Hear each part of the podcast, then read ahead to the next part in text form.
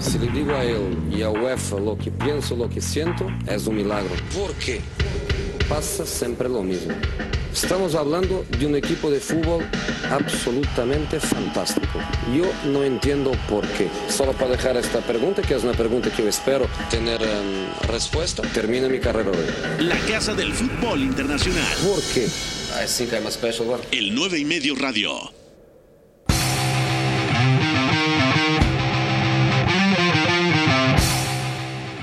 Cuatro de la tarde con un minuto. Bienvenidos al 9 y medio radio a través de W Deportes. En Inglaterra se jugará la última fecha y se definen los últimos puestos europeos. Manchester United, Chelsea y el Leicester. Tres equipos y únicamente dos cupos quedan para la próxima edición de la Liga de Campeones. En Italia, la Juventus busca poder amarrar su noveno scudetto, eh, scudetto consecutivo. Y también hoy hablaremos de la temporada de Jesús Manuel Tecatito Corona en el Porto, la figura o una de las figuras en la Primera Liga Portuguesa. Y arranca el 9 y medio radio. Your job is to tell the truth, okay? Esto es So the next time it's finished. el 9 y medio radio. We don't get back in. Qué gusto saludarlos, espero que estén muy bien. Es viernes en vivo, en directo a través de W Deportes, 4 de la tarde con 2 minutos. Ya ha regresado a los controles el señor, el ídolo de multitudes, mi queridísimo Guerrita. También un saludo a Fo, productor de este espacio. Mucho que platicar. Beto González, muy buenas, ¿cómo te va? Pepe, amigos, eh, estar acá viernes y se viene un fin de semana de locos. O sea, la verdad es que la Premier pinta a cerrar durísimo y además lo que decías, tres equipos peleando por dos plazas de Champions. En Italia también nos acercamos al final. Hay un Napoli y Sassuolo que pinta interesante, ¿eh? Sí, aunque el tema es que el Napoli ya tiene asegurado su lugar en la UEFA Europa League porque ganó la Copa Italia, pero sin duda eh, será muy interesante, sobre todo porque Gattuso sigue probando cosas de cara al partido contra el Barcelona. Hay que ver si utiliza al Sassuolo como sinodal, porque el Sassuolo es un equipo muy propositivo, que tiene ideas muy claras, a veces demasiado arriesgadas, pero sin duda será un buen enfrentamiento entre dos buenos estrategas. Gennaro Gattuso contra Roberto De Chervi. Mi querido Guerrita, qué bueno que ha regresado. Le mando un fuerte abrazo. Mándeme, por favor, a la encuesta del día. La encuesta del día. En el 9 y medio radio. La encuesta disponible en arroba el 9 y medio y pueden abrir comunicación con el hashtag el 9 y medio radio. ¿Debe Jesús Manuel Tegatito Corona dar el salto a una liga élite? Escucha bien las opciones. No, debe seguir en el Porto. Sí, debe buscar un equipo de media tabla. Sí, debe de buscar un equipo de puestos europeos. O sí, debe buscar un equipo que pelee por títulos. Hablamos de equipos de la Bundesliga, de la Serie A, de la Premier League, de la Liga Española y quizá de la Liga On francesa. ¿Dónde ves tú a Jesús Manuel Tecatito Corona Beto González? Yo lo veo realmente en un equipo que pelee por puestos europeos, no en uno que pelee por títulos. Y lo digo porque a Jesús Corona no se le valora tanto como debería solamente porque juega en Portugal. Pero realmente me parece que se ha salido, que ha sido el mejor futbolista de la liga portuguesa esta temporada, que además se ha adaptado muy bien a, a ser extremo, ha sido lateral en línea de cuatro, ha sido también incluso o ha tenido momentos como media punta, como un creador y lo ha hecho perfectamente. Extremo en las dos bandas. Además, o sea, O sea- que no que no es tema menor y que es un equipo, el Porto, que es un campeón realmente poco convincente en Portugal de la mano de Sergio Conceição, El Benfica se desinfló dramáticamente. le regala la liga al final prácticamente, pero eso no quita que Jesús Manuel Corona fuera no solo el más regular, sino que me parece que el mejor equipo, el mejor del equipo, sin problema alguno y aportando desde tres roles distintos, que eso no se está valorando. Entonces, no sé para qué liga esté, realmente eso tendríamos que debatirlo más a profundidad, pero yo sí lo veo en un equipo que tenga la capacidad de pelear por puestos europeos y además sumando en, en estos roles que le hemos visto, porque seguramente habrá sistemas que, que se parezcan al de Sergio Conceição y que puedan brindarle ese contexto. A mí me encantaría verlo en la Bundesliga. Una- un campeonato muy vertical, una liga muy frenética y justamente los futbolistas que tienen desequilibrio y que ahora el Tecatito también tiene pausa, tiene criterio, mayor visión de campo, sabe jugar de mejor manera entre líneas, ya no solamente influye y condiciona pegado a la banda. Entonces yo creo que sería muy útil dentro del ritmo, por ejemplo, del Bayer Leverkusen, mm, pensar quizá en el Borussia Dortmund, en el Borussia Mönchengladbach. Yo creo que la temporada del Tecatito es no al nivel de la de Raúl Jiménez, No, no. pero cerca. Yo creo que el Tecatito ha demostrado que es uno de los mejores futbolistas del campeonato en Portugal, que es uno de los mejores mexicanos actualmente en Europa. Y lo que comentabas, puede jugar de lateral derecho, obviamente con clara vocación ofensiva, y porque Pepe muchas veces lo respaldaba, si el lateral diestro, en este caso el Tecatito, adelantaba su posición, el central le cubría esa zona. Eh, también ha jugado como media punta, recuerdo un partido, por ejemplo, de UEFA Europa League, donde jugó nominalmente como media punta, y ha jugado como extremo o como volante por los dos lados. O sea, yo creo que la evolución de Tecatito con 27 años ya, ya pide un cambio de aire, ya pide un reto mayor, y creo que la Bundesliga podría ser un buen destino para él. Ya hablabas, la edad, 27 años, está en el pico eh, físico, mental, de rendimiento en su carrera, a esta edad empieza realmente, y aquí se nota la adaptación. No sé qué tanto es mano de Sergio Conceição, porque la verdad es que el Porto tácticamente me parece un equipo que Incompleto. Exactamente, no, no es convincente, está incompleto y ahí me parece que se destaca mucho más el mérito de Tecatito. Entonces, ponerlo en una liga como la Bundesliga me llama mucho la atención. Y ahorita que decías equipos que pueden aprovechar todo esto, también me salen otros dos en, eh, en la lista. El, el Eintracht Frankfurt, por ejemplo, que es un equipo que tiene plantilla todavía para estar peleando por puestos europeos, Ujú. pero no le ha ido bien con Ari Hutter, es la realidad, que cambió de línea de 3 a línea de 4, jugaba 3-5-2 y ahora jugaba 4-2-3-1, que él se le complica al final jugar con línea de 4, y otro, el Wolfsburg, que dicho sea de paso, juega o 4-2-3-1 o 4-4-2, y me parece que esos perfiles pueden ser muy positivos para, para Tecatito, como lateral, como volante, como segundo punta incluso, o como interior cuando eh, Oliver Glasner varía el, el dibujo y decide poner tres en medio campo. Hay muchas posibilidades y yo la verdad es que veo que Tecatito tiene las capacidades técnicas, incluso ya está ganando esa lectura de juego para poder convivir con otros en un equipo que pelee por algo así. Y la Bundesliga, considerando lo mal que se defiende entre líneas y además lo vertical que es, que ya decías, Tecatito también tiene más posibilidades de explotar. Tiene contrato con el Porto hasta verano de 2022. Por lo tanto, creo que es un buen momento también para el Porto pensar en venderlo para sacar más dinero. ¿Cuánto puede costar el Tecatito? Yo creo que entre 20 y 25 millones de euros sería un, un buen precio. Ahorita vale 20, Ahorita vale vel- 20 según Transfer Market. En exactamente. su momento, Monterrey lo vendió al Twente por 3.5 millones de euros en 2013. Y en 2015 el Twente lo vendió al Porto por 10.5 millones de euros. Yo creo que 20-25 millones sí pueden pagar por Tecatito Corona. Porque además, yo creo que es un jugador que podría mm, encajar en proyectos que apuntan muy alto. Por ejemplo, si me dices eh, opción para el carrilero derecho en el Inter de Milán, yo lo compro. No sé si para ser titular indiscutible, pero yo creo que podría ser una buena opción para el Inter. Y sonó, Y sonó en su momento, de con acuerdo. fuerza. Para el Dortmund lo mismo. No sé si para ser titular indiscutible llega el belga Menier para cubrir el hueco que deja vacante Hakimi. Entonces yo creo que el Tecatito merece una oportunidad, por lo menos en un equipo que aspire a más cosas a nivel continental. Sí, de acuerdo. También podríamos ponerle casos en otras ligas, ¿no? En España quizá pensarlo en un Villarreal que juega Europa League, que seguramente buscará mantenerse donde quedó.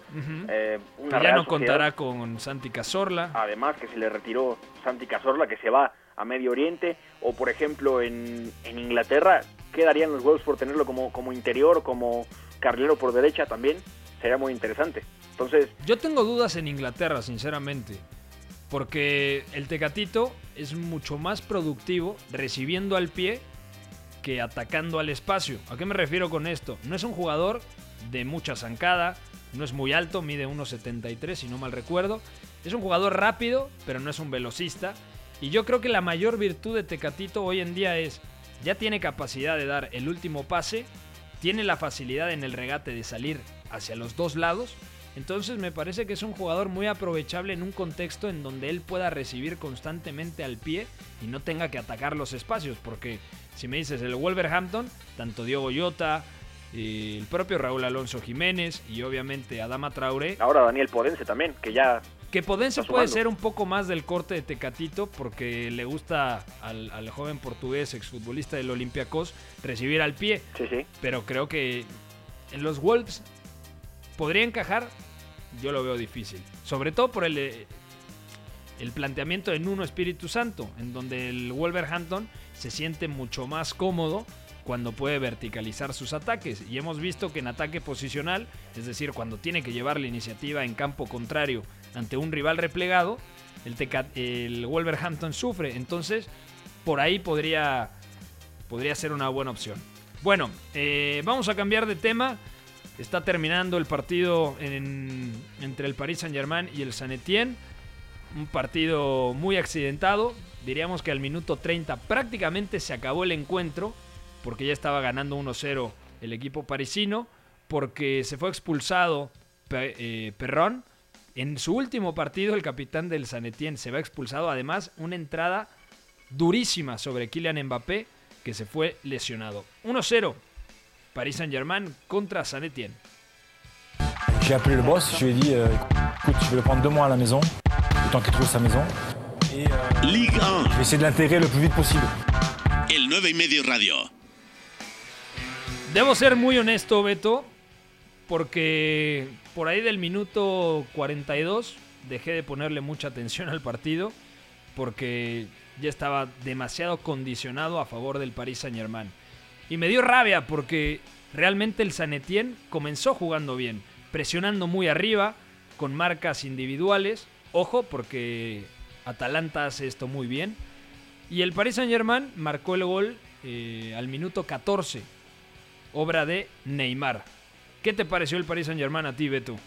Es muy difícil sacar un juicio así tajante del partido, sobre todo porque en Francia no se ha jugado en más de cuatro meses. Era, era muy natural que el partido se definiera más por calidad individual que por algo realmente colectivo y por ritmo, porque realmente el partido lo que le falta es ritmo, pero me gusta mucho la idea de Claude Puel, lo que decías, presionando arriba sobre esa línea de cuatro del, del Paris Saint Germain, donde juega Michel Baker además, que, va de titular con Thomas Tuchel. Juega bien el holandés, ¿eh? Y juega bastante bien, bastante atrevido, buenos pases tensos, incluso eh, me parece sólido defendiendo, pero después, lo que decía, al, al Santetien le alcanza para poco después de, esto, luego viene la expulsión de Perran que hace un Zinedine Zidane totalmente, y luego se cae el partido, la verdad es que eso es lo que lo decanta, y luego el Paris Saint Germain con esa calidad arriba y con uno más, era lógico que lo decantara, pero sí tiene mucho mérito lo que hace el Santino al principio. También se va lesionado eh, Kerer, el lateral derecho alemán. Entonces, ojo porque el Paris Saint Germain en tres semanas se enfrenta a Atalanta. Entonces, si no cuenta con Mbappé, mm, no te diría que Atalanta es favorita, pero creo que perdería, perdería Thomas Tuchel un activo importantísimo, sobre todo porque lo hemos platicado, Atalanta que presiona muy bien y quizá la llave la tenía Kylian Mbappé atacando espacios, sobre todo porque la defensa de, del conjunto de Bergamo no es muy muy rápida, ni Jim City, ni Caldara, ni Toloy, entonces yo creo que ni, ni Palomino, entonces yo creo que Mbappé era el arma secreta que tenía Thomas Tuchel para poder derrotar a Atalanta. Sí, de acuerdo. Y hay otra cosa que me llama mucho la atención, que ahora el doble pivote es Leandro Paredes junto a Idrissa Gueye. Berratti suplente, ingresó en la segunda parte. Exactamente, pero de inicio juega el argentino, que para que la gente lo recuerde, él pues enganche de formación de Boca y acaba jugando como medio centro, pero la verdad es que Leandro Paredes me da la sensación que no le transmite confianza a nadie. La verdad es que la mayoría de las pelotas que toca el Paris Saint-Germain atacando, en posicional o buscando hacerlo, pasan por Gueye a Leandro Paredes me da la sensación que, que no terminan de confiarle, que incluso no, no, no está cómodo o que nunca ha estado cómodo Y es interesante porque si no es Berratti con Gueye, entonces no hay tanto de otra, considerando que Ander Herrera prácticamente no ha jugado. Bueno, pero los primeros 30 minutos no te parecieron positivos del argentino Paredes. Dentro de todo sí, o sea, hay brotes verdes, me parece que, que deja ciertas cosas positivas, pero al final acaba con 90% de precisión en los pases, Sí. pero no, no necesariamente implica que, que se le tenga confianza. Incluso me parece que Leandro Paredes está lejos de sumarle a un equipo que realmente tenga que dominar con la pelota, y ese es el tema, y que tenga que hacerlo Gueye, que era más un recuperador y un, un centrocampista que en el Everton por lo menos estaba más enfocado a, a contrapresionar, a robar o, o a hacer eh, como de un centrocampista Es que más un- de, de recorrido en un un, doble centro- pivote, pues, tengan que llevar la iniciativa. Un centrocampista me parece a mí muy infravalorado. Es cierto que si juega Berratti, Berratti tiene que ser el primer pase en mitad de cancha. Lo mismo con Paredes. Pero Gueye no le quema la pelota. No, no, de acuerdo, de acuerdo. A mí me parece muy útil y muy complementario, ya sea Paredes o Berratti, el, el mediocampista que esté al lado de él. O incluso Ander Herrera, que lo de Ander Herrera, no sé si llegue a los 15 partidos jugados esta temporada. Me ha decepcionado bastante lo del exfutbolista del Athletic Club de Bilbao. ¿Algo más que quieras agregar de este partido, Beto? Ya ha concluido, el Paris Saint-Germain ha ganado 1 a 0 y es campeón de la Copa de Francia. Recordamos a toda la gente, el gol lo hizo Neymar al minuto 14 y desde el minuto 30, desde la media hora, se quedó el San Etienne con un hombre menos por la expulsión del capitán Perran en su último partido con el San Etienne como profesional.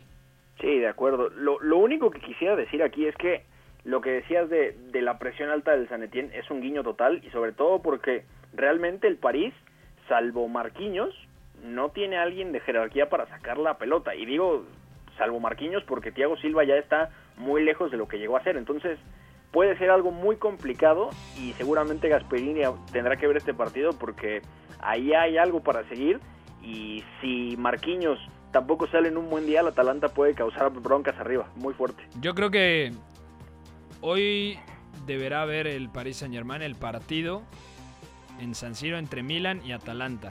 Creo que el Milan está demostrando cómo se le puede competir de mejor manera a Atalanta, más allá de que el equipo de Gasperini por momentos me ha parecido superior, pero creo que verticalizando los ataques con buenos apoyos de Zlatan Ibrahimovic, con Chalhanoglu que sigue en un muy buen nivel Y más reactivo. y Revich atacando al espacio.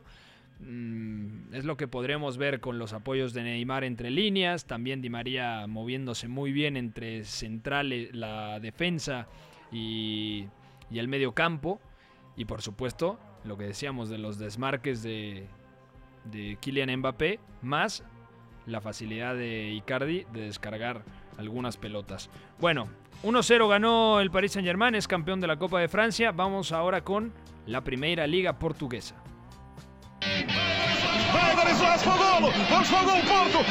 Vai Liga. El 9 y medio radio.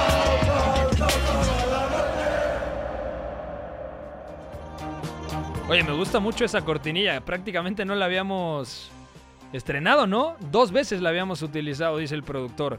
Casi no hablamos de fútbol portugués, mi hermano. ¿Qué, qué vamos a hacer? Es que merece la pena hablar de lo del Tecatito. De hecho, hay un muy buen texto de Tomás Dacuña, un prestigioso periodista eh, portugués, en donde desmenuza en el 9ymedio.com la temporada del Tecatito. Y a mí me lo comentaba cuando lo invité a escribir sobre la temporada de Jesús Manuel Corona. Y me decía, es que realmente ha sido el mejor futbolista del Porto. O sea, el impacto es brutal. Quizás junto con Musa Marega, porque el futbolista nacido en Mali produjo 19 anotaciones, marcó 12 goles y dio 9 asistencias, o 7 asistencias me parece.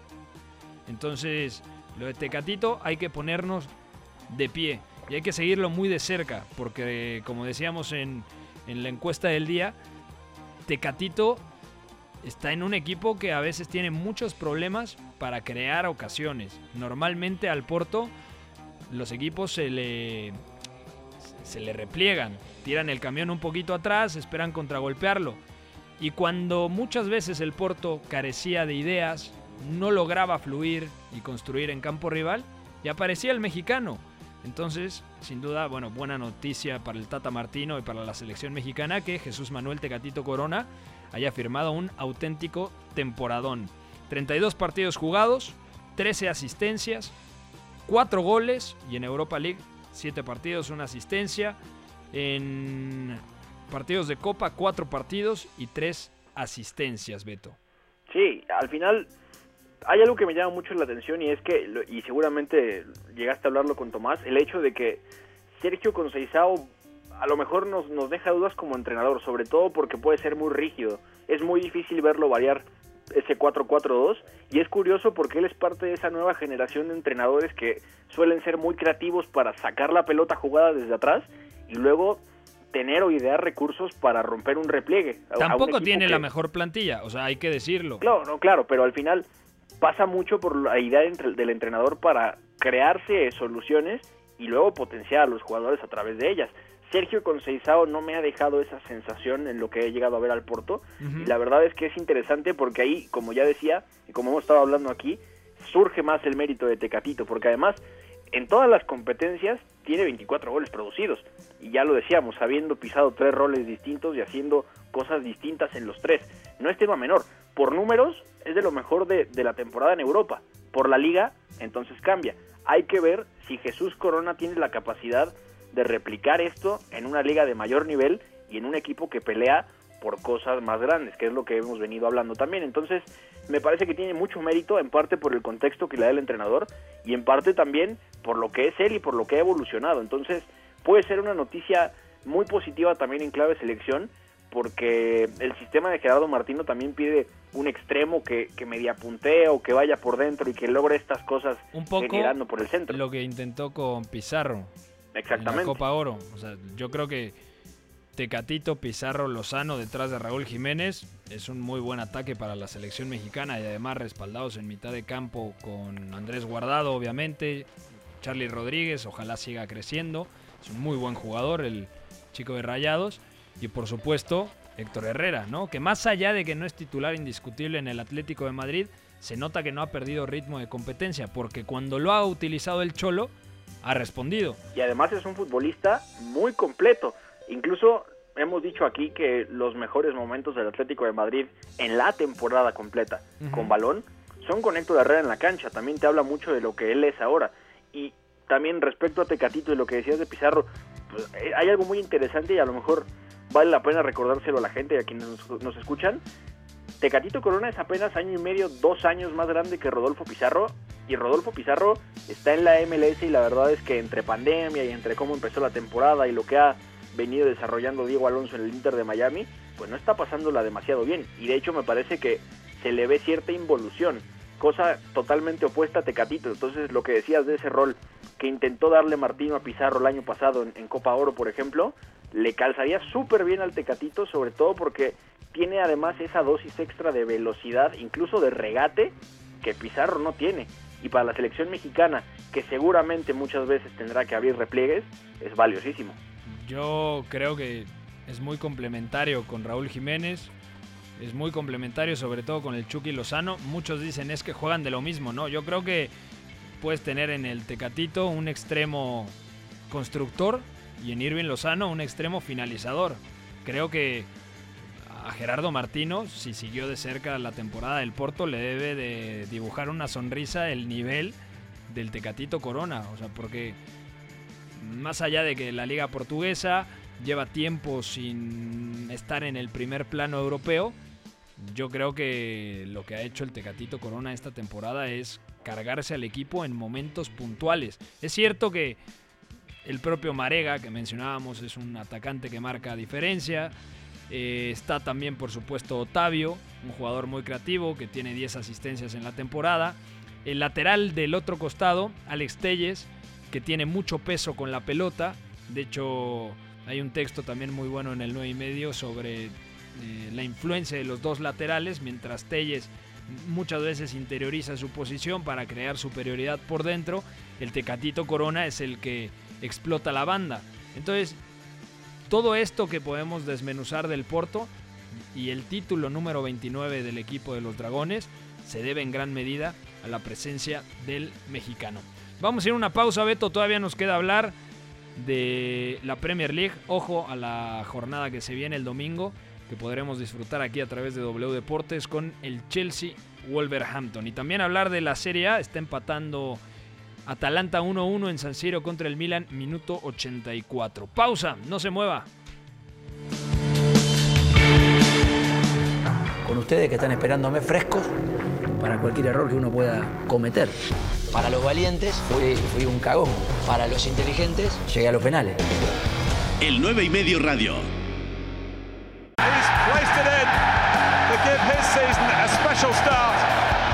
El 9 y medio radio. ¿Cómo estás, Beto? ¿Eh? Nervioso, supongo. Mm, No sé, tengo muchas sensaciones encontradas, pero lo que sí sé es que la vamos a pasar tremendo. Es un fin de semana de locos, va a haber partidos a todas horas, muchos a las 10 de la mañana de acá, pero hay que echarle ojo a ese Chelsea Wolves y sobre todo a ese Leicester Manchester United, que es el partido de la jornada desde mi punto de vista. De acuerdo, por si alguien aún no lo sabe, el Liverpool es campeón después de 30 años de la mano del estratega alemán Jürgen Klopp. Segundo lugar, el Manchester City, bastante rezagado, el campeón de las últimas dos temporadas de la mano de Pep Guardiola. Aquí viene lo bonito, porque quedan dos boletos disponibles para la próxima edición de la Liga de Campeones y hay tres equipos involucrados. El Manchester United con 63 puntos, equipo que dirige el noruego Ole Gunnar Solskjaer.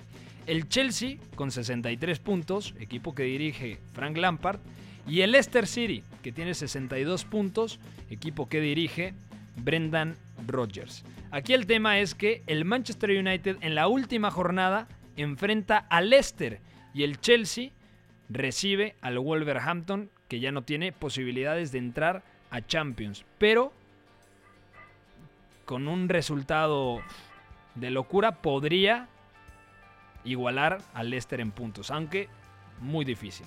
Y además el tema de, del último lugar a Champions o de los últimos dos pasa por la diferencia de goles en caso de que se junten resultados que hagan que Chelsea y Manchester United em- empaten en puntos. Sí. Porque el Manchester United eh, ahora mismo en Premier League tiene eh, 64 goles a favor y 36 en contra. Diferencia de más 28. Exactamente, y el Chelsea tiene 67 a favor y 54 en contra. Para que la gente también tome una, una dimensión de esto, el Chelsea tiene 54 en contra y son los mismos que encajó el United en la última liga, la temporada pasada.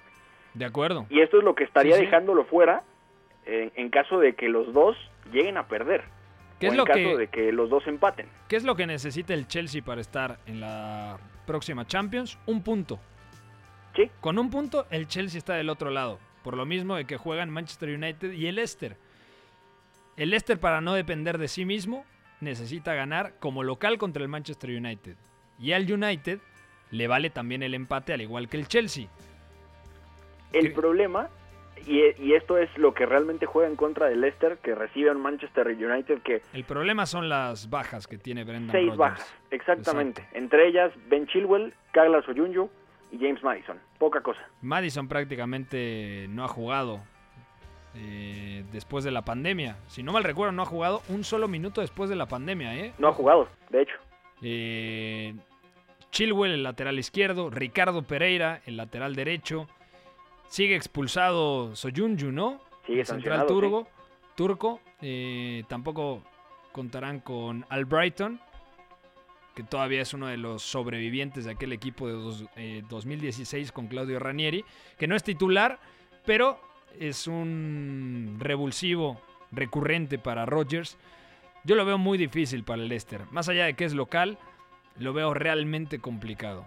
Sí, porque realmente más allá de todo lo que ha venido tocando tácticamente Brendan Rodgers, al final, nombre por nombre, no, no le alcanza realmente para llevar la idea a buen puerto y que realmente pueda definir un partido. El otro día el Tottenham nos lo mostró perfectamente, lo deja llevar la iniciativa, espera atrás, bien reactivo, tres golpes, tres goles y se acabó. O sea, realmente fue Sí, sí. un- una me parece más un baño de realidad que otra cosa para el Leicester City entendiendo cuánto tiempo estuvo en el tercer lugar número uno y número dos como también tanto el United como el Chelsea vinieron recuperándose vinieron acabando mejor sus sistemas ofensivos y también empezaron a trabajar mejor la parte defensiva. Más allá de que el Chelsea, por ejemplo, se come tres goles de un West Ham que estaba prácticamente desahuciado. O sea, ahí hay, ahí hay detalles, pero la mejoría se nota de parte de estos dos y los y el Leicester se ha venido cayendo de a poco precisamente por estas cosas. Y decíamos cuando, cuando tiramos esa encuesta por aquí hace unos días, United y Chelsea es lo obvio.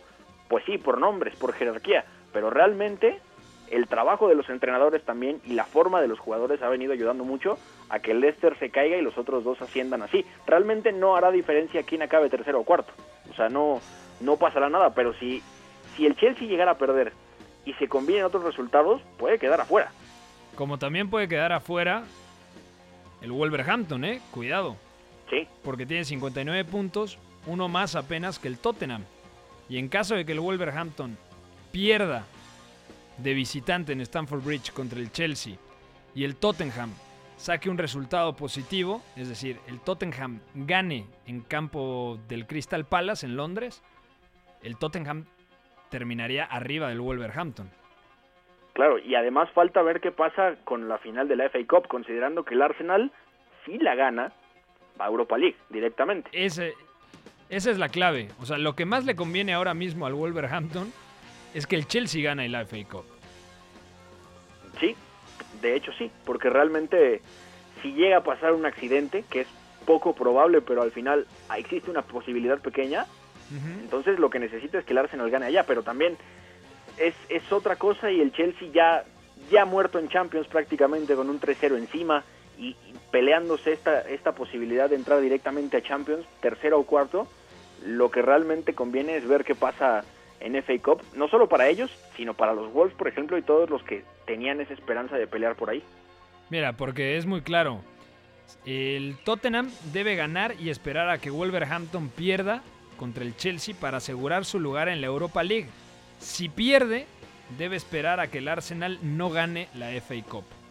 Entonces, al final, la FA Cup tendrá un papel decisivo en, en la próxima edición de la UEFA Europa League.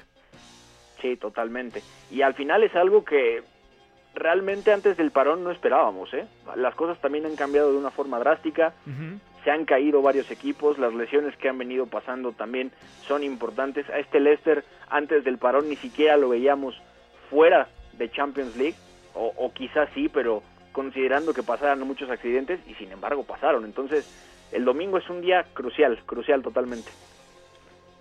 Te escucho tu pronóstico, Beto. ¿Quién va a entrar a la Champions la próxima temporada en Inglaterra? Entendiendo que Liverpool es primero, el City es segundo.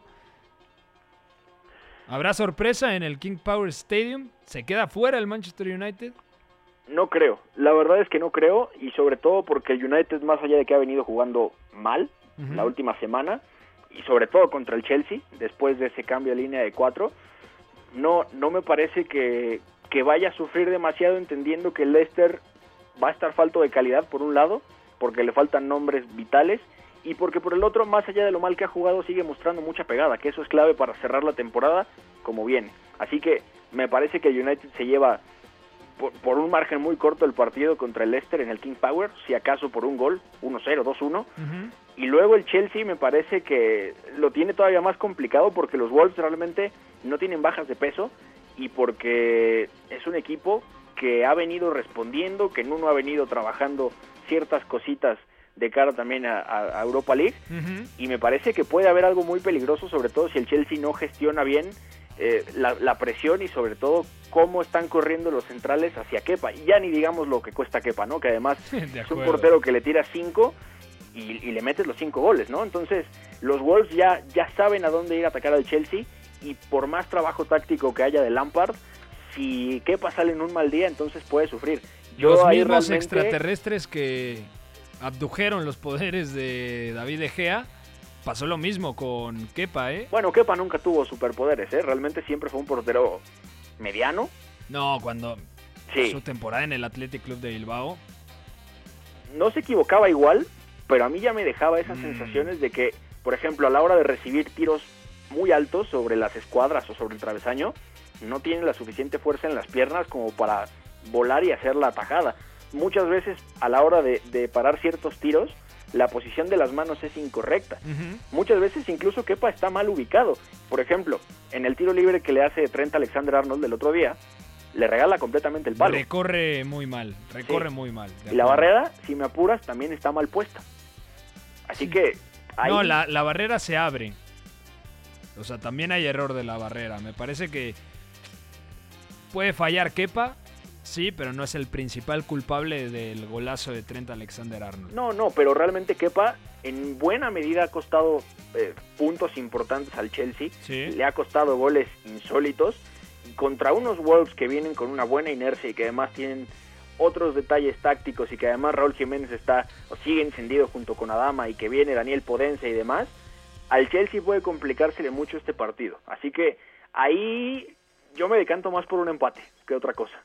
De acuerdo. Bueno, eh, en el tema del descenso, West Ham contra Aston Villa. El Aston Villa debe ganar para asegurar su permanencia. Arsenal contra Watford. El Watford debe ganar y esperar a que el Aston Villa pierda. Everton contra Bournemouth. Debe ganar el Bournemouth por mucha diferencia de goles y que Watford y Aston Villa pierdan.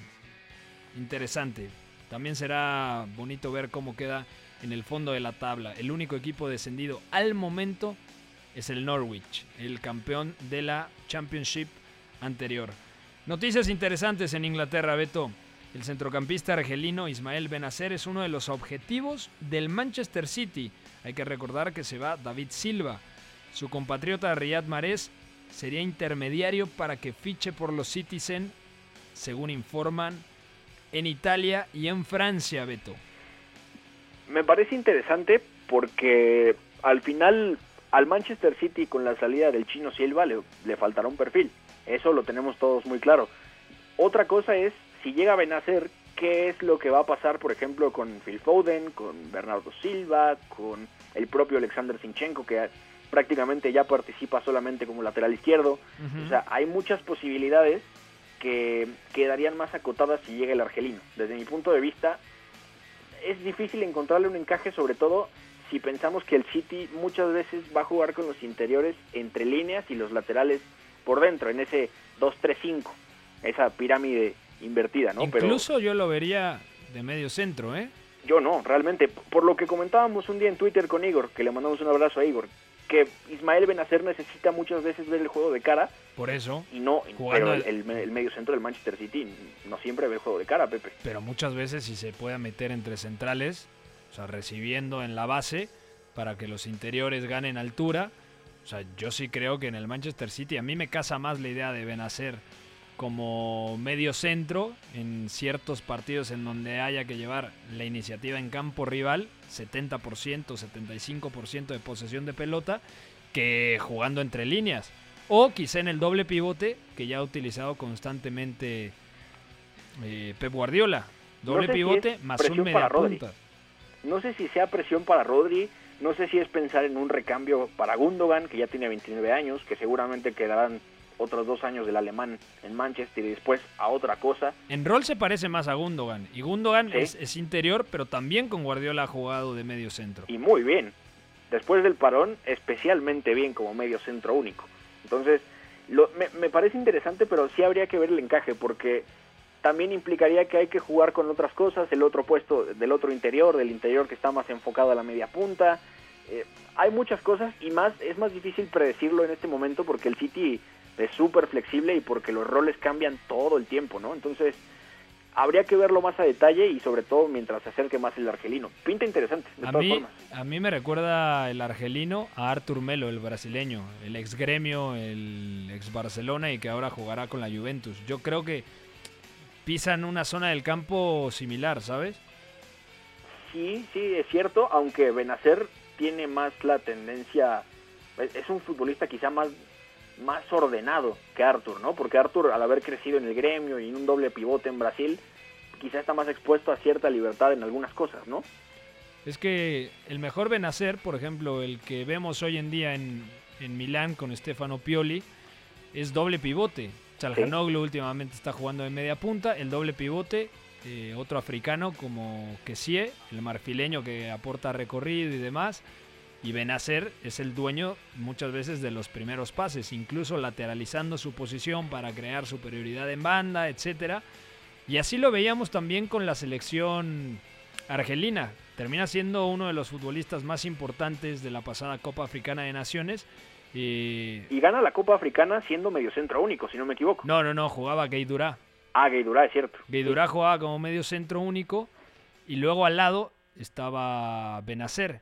Y además, bueno, tenían a Brahimi, a Fegouli. Fegouli jugaba como interior con mayor tendencia a la media punta. Eso fue tremendo. Entonces yo, yo creo que me parece que lo óptimo es que todavía se desarrolle uno o dos años más en el Milán y luego ya buscar la posibilidad de fichar por el Manchester City. Hoy en día me parece que no es la, la mejor opción para, para el equipo de Pep Guardiola, sinceramente. A pesar de que es un jugador que nos gusta muchísimo.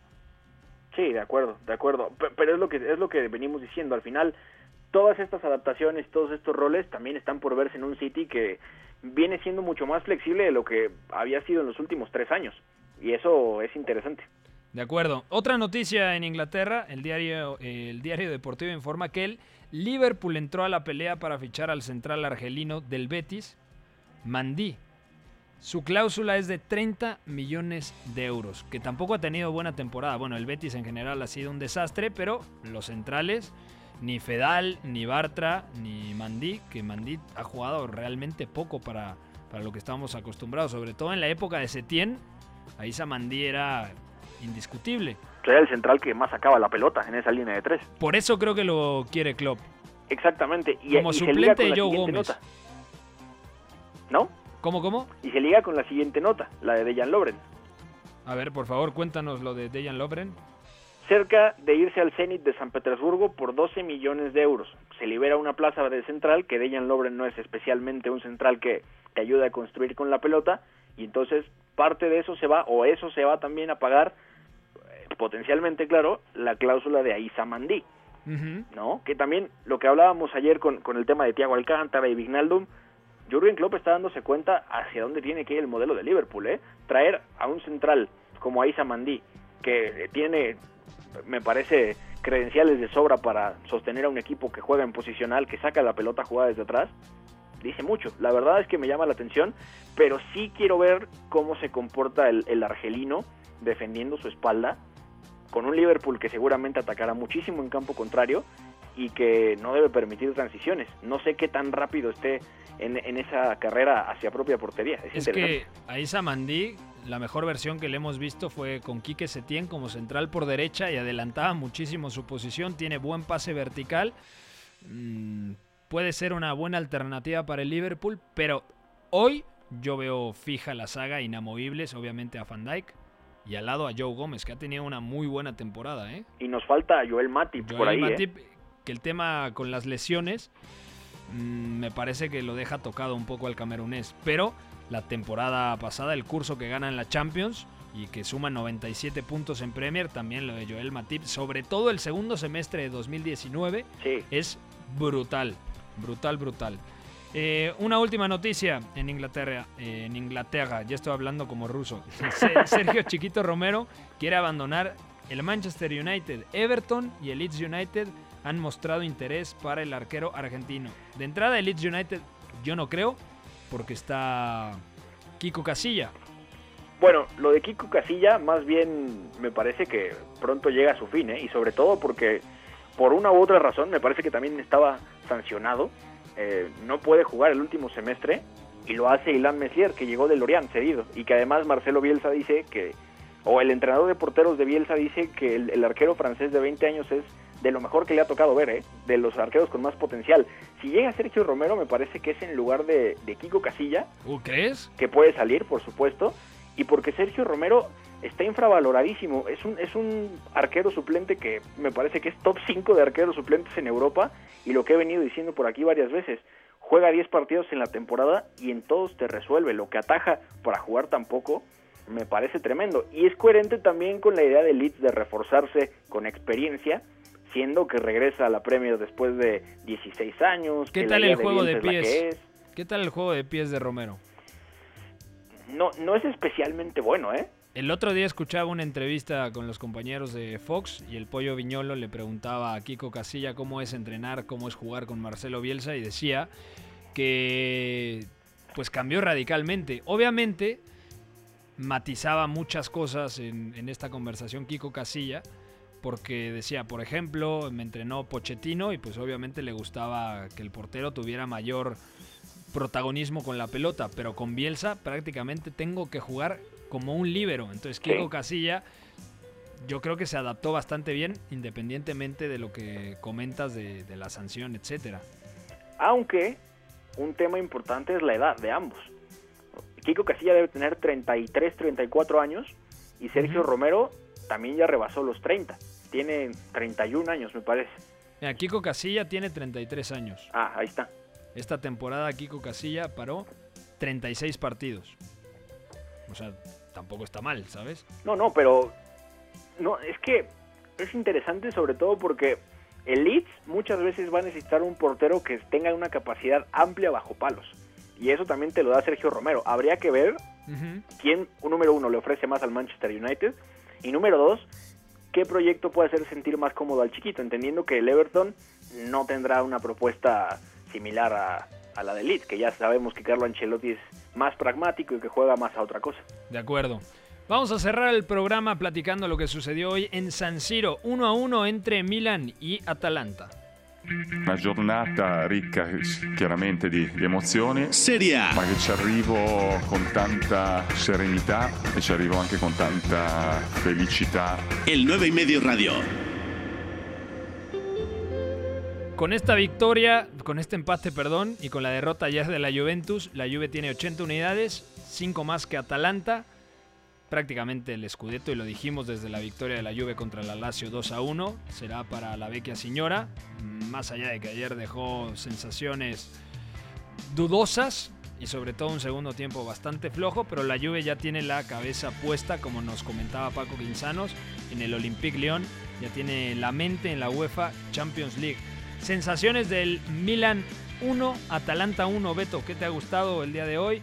Los de Pioli, me parece que complican a Atalanta porque hacen un partido inteligente, saben que si van a proponer, Atalanta seguramente los puede castigar, pero fue el Milan el que en más de una ocasión pudo contragolpear, pudo verticalizar con Zlatan Ibrahimovic imponiéndose en el juego directo, con Chalhanoglu que sigue en un estado de forma tremendo, un golazo y además bastante participativo en la zona de media punta y Ante enta- entrando como flecha desde el costado de la izquierda. Me gusta mucho esto precisamente, el planteamiento de Pioli ante un rival que intenta castigarte de todas las formas posibles, cediéndole más la iniciativa y entonces con esa tendencia súper vertical castigarlo al espacio. Con un Ibra que está muy bien en el apoyo, que juega con una jerarquía sensacional. Y Hakan Çalhanoğlu me gusta, sobre todo porque más allá de que esté impreciso entre líneas, hoy completa 16 de 22 pases, 73% apenas, hace un gol, que además es bastante bueno, y luego pues, llega prácticamente a, me parece que son siete goles producidos en los últimos seis partidos, que no es tema menor, y también influye mucho cómo está mirando Stefano Piola al equipo y cómo, más allá de lo polémico que es que se quede y que lo hayan renovado en vez de traer a Ralf Ragnick, está detectando muy bien qué potenciarle a sus jugadores, cómo, cómo arroparlos mejor en función de lo que pasa. Salemakers otra vez jugando por la banda, también me parece interesante, sobre todo porque es un jugador que puede jugar también como lateral derecho, ¿no? Entonces, hay a mí no me gusta, cosas. ¿eh? No, no, no me dice mucho el belga Salemakers. Bueno, hay, hay tiempo con él, ¿no? Me parece que en la segunda parte Samu Castillejo. Entró Krunic en la segunda parte por Biglia, que Biglia comete un penal en el primer tiempo. absurdo, ¿eh? Eh, absurdo. Lo que la falta que le hace a Malinovsky es increíble, es de no creerse. Oye, hablando de, de penales y, y- y de goles. Dubán Zapata tiene 19 goles en mi calcho, ¿eh? Sí, No es sí. tema menor.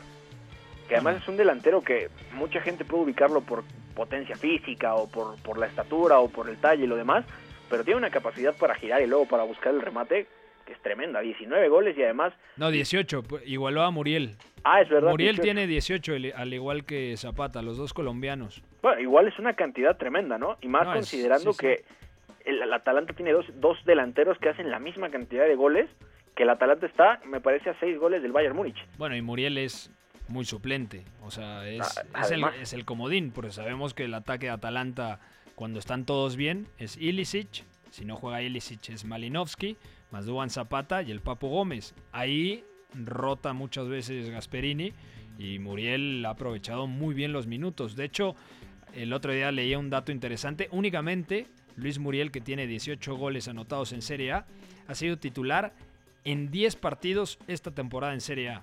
Entonces, lo del colombiano es buenísimo, el colombiano de 29 años.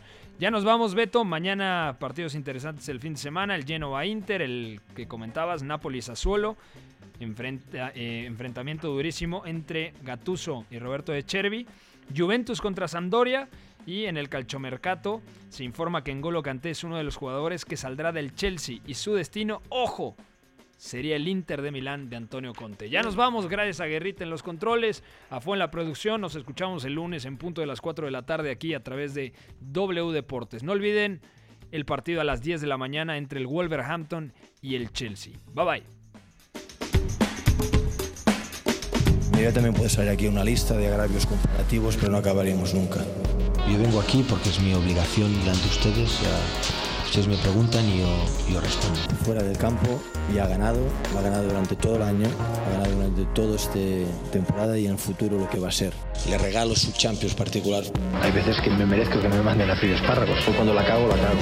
La Casa del Fútbol Internacional. En esta sala, él es el puto jefe, es el que más sabe del mundo, el puto amo. El 9 y medio Radio.